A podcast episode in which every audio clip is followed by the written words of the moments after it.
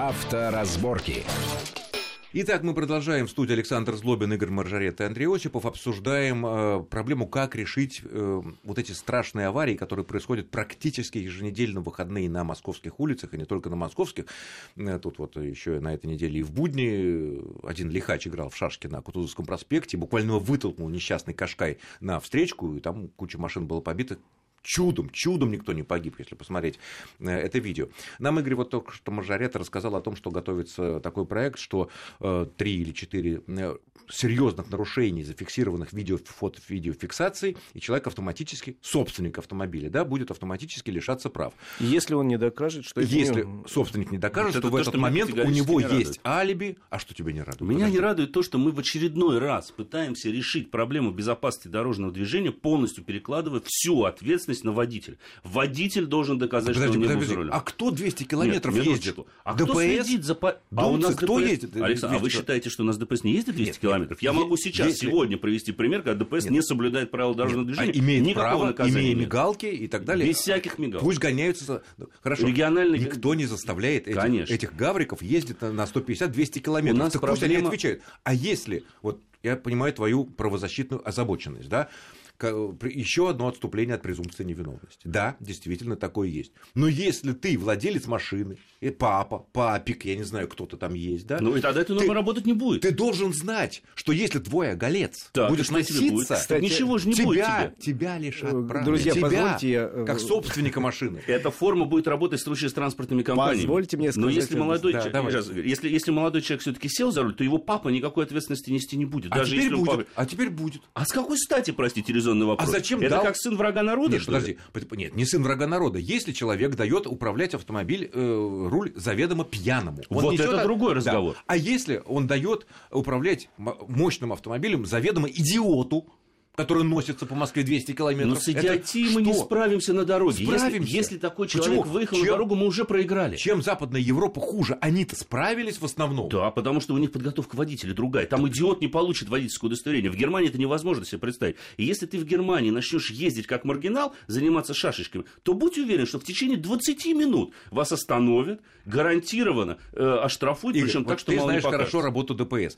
Вот у нас хорошо оборудованные ситуационные комнаты, сидят офицеры, они видят на экранах то, что сейчас происходит в режиме реального времени на основных московских, скажем так, пока трассах, да, видят эти шашечники, они же не в момент аварии разгоняются. Они, они постоянно, появились, они конечно. так Почему? Увидел машину, увидел номер, немедленно сигнал ближайшему патрульной машине, и она его перехватывает, как это делается во всем цивилизованном да. мире. Почему это не делается? Для этого не надо ничего создавать, законы менять не надо, ничего. Ничего не надо для этого делать. Нужно подключить А вот как раз когда систему. поймали за 200 километров этого человека, мужчину, о, мужчину, да, женщину, хорошо, ну, да, как правило, мужики, вот тут можно на месте как бы лишить прав уже без всякой презумпции невиновности. И статья Он за рулем. 200 да. километров в час это норма для лишения Почему прав. этого не происходит? Ну, во-первых, э, существует опасность в условиях города, существуют некие планы, как это делается, алгоритм, но они, я так думаю, недостаточно четко проработаны и недостаточно четко подготовлены специальные экипажи. Не зря же сейчас в ГАИ Москвы создается специальная рота быстрого реагирования, которая будет работать по алгоритму, по специальному как раз закрывать районы, брать таких людей. Потому что в обычных условиях я задавал вопрос, почему вы видите в ситуационном центре несется... Да, где, патруль, где две патрульные машины, где, где три где, патрульные машины? Значит, у нас в каждом районе, в каждом округе Москвы постоянно работает три патрульные машины. Но, во-первых, как правило, они заняты где-то, а если они выйдут... Чем они заняты? В кустах сидят? Во-во, вот чем они заняты как раз. Вот чем в этом проблема, что, что они Вы стоят на одном сказать. месте и, и, и пытаются поймать Андрей, за простейшее э... нарушение. Прости, Игорь, да продолжай, пожалуйста. Они реально заняты, потому что они заняты бесчисленным оформлением э, мелких аварий. Это верно. Это, это верно. верно. Три машины на округ, э, в Москве тысяча аварий. Там, Минуточку, сэр, я вас перебью, но это разные подразделения. Есть патрулируют, которые на аварии выезжают, а есть те, которые занимаются патрулированием улиц. Это абсолютно разные Нет, задачи. И это, наряды другие. Это не совсем так, но неважно. Я к чему говорю, что реально не хватает людей на земле, это правда вот то, что называется. То есть послать некого на перехват. Э, часто послать некого, а часто очень опасно послать, потому что в условиях города попытка задержать такого сумасшедшего может обернуться еще большей аварией. Считается, что его возьмут на вылете из города, но не всегда берут. Не для этого, он доезжает. Для Вчера этого, да, случай. специально, я говорю, создают специальную роту на спецмашинах, спецмотоциклах. Они будут еще с навыками силового удержания таких людей, с навыками силовой остановки таких машин. Наверное, вот это вот то, что не хватало. Ну, мне вообще очень кажется, что многого чего не хватало хватало, не хватало неких вещей в законодательстве, но сейчас они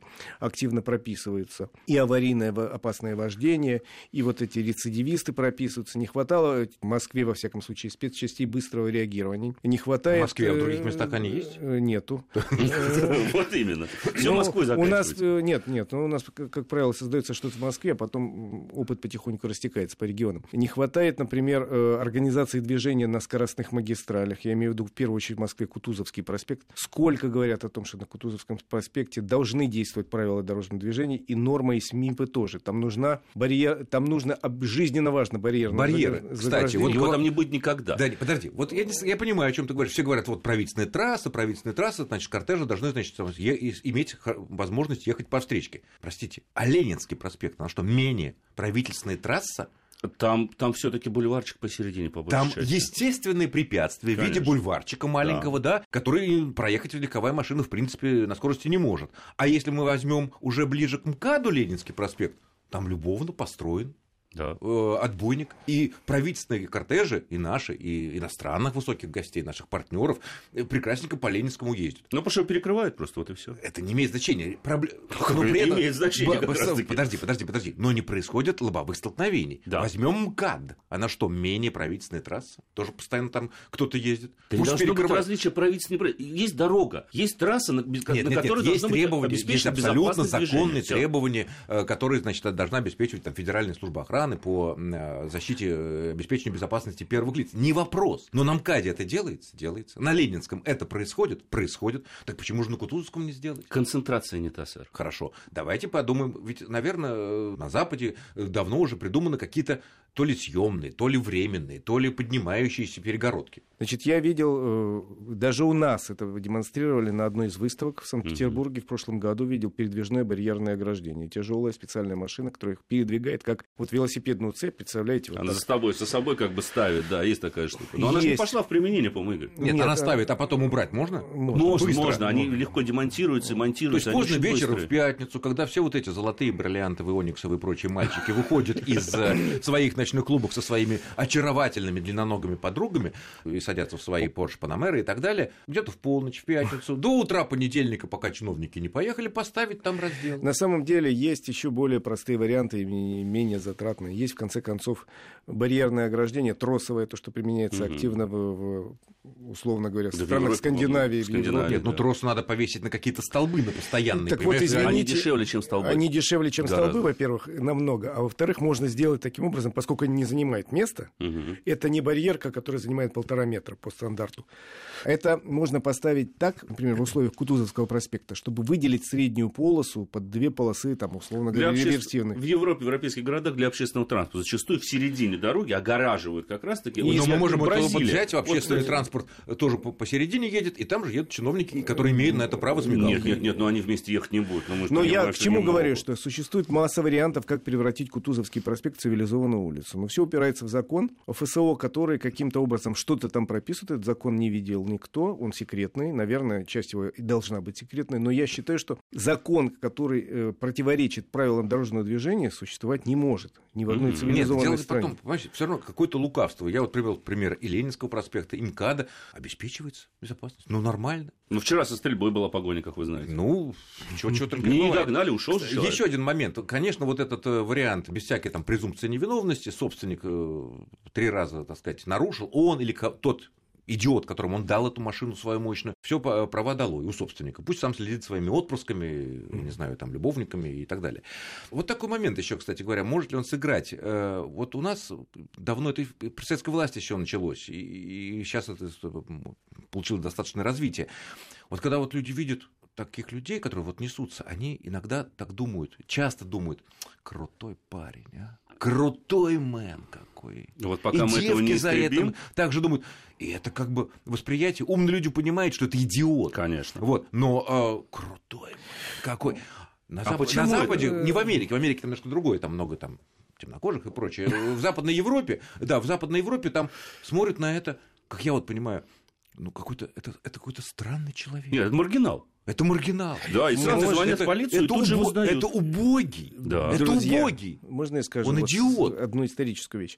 У нас слишком короткая с вами автомобильная история. У нас возможность купить автомобиль свободно появилась там 15 лет назад. У американца, немца или швейцарца, у деда ну, не 15, был а автомобиль... 25 все-таки. Ну, нет, в Ну, в 95 91-м. 95 Ну, в 95 примерно. 95-й фактически. 20 когда лет назад. пришли, Хорошо, да, я к 20 чему говорю, назад, что да. у европейца, у деда был автомобиль, у прадеда был автомобиль, у бабушки, у отца, у мамы. Традиции. И они к автомобилю относятся как к средству передвижения в основном в Привыкли. своей массе. Да. У нас автомобиль это еще фактически член семьи. Это что-то, это фетиш такой, это роскошь. Ну, Причем, это наше советское э, наследие, да. Каждый из вас может назвать э, среди своих знакомых или знакомых знакомых человека, который живет в коммуналке, но купил себе Lexus. Есть Потому что надо Кредит. показать.